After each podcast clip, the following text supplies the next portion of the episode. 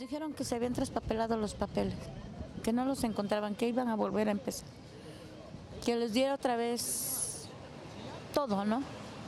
Y, y eso a mí me ha mantenido como como que no les interesa, ¿no? Saber dónde está mi, o, o, que yo sepa dónde está mi hija. La Procuración de Justicia para la búsqueda de mujeres desaparecidas cada vez es más lenta para quienes buscan a sus familiares desde hace varios años. Durante el año 2019, el estado de Puebla se ubicó en el segundo lugar a nivel nacional en mujeres y niños desaparecidos, según el reporte de fosas clandestinas y personas no localizadas de la Comisión Nacional de Búsqueda de Personas del Gobierno Federal. Hasta ahorita no hemos tenido ningún avance por medio de las fiscalías.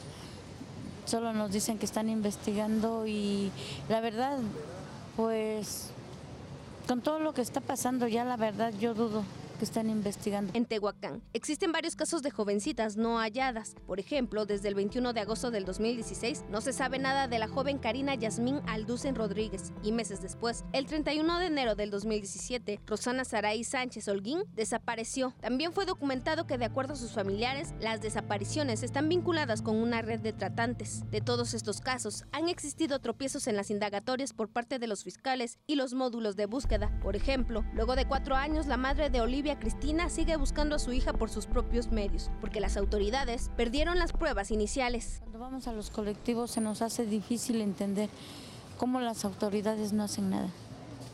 O sea, las carpetas de nuestros hijos quedan en el piso. Y, yo siempre dije, no quiero que la carpeta de mi hija quede en el piso.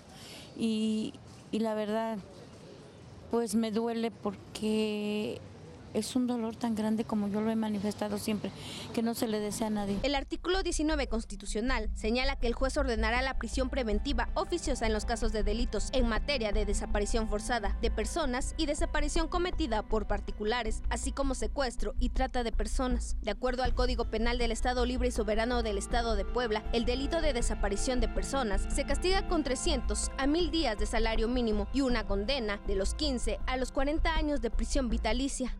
Con imágenes de Ángel Esteban Cruz, para Mega Noticias, Sadie Sánchez.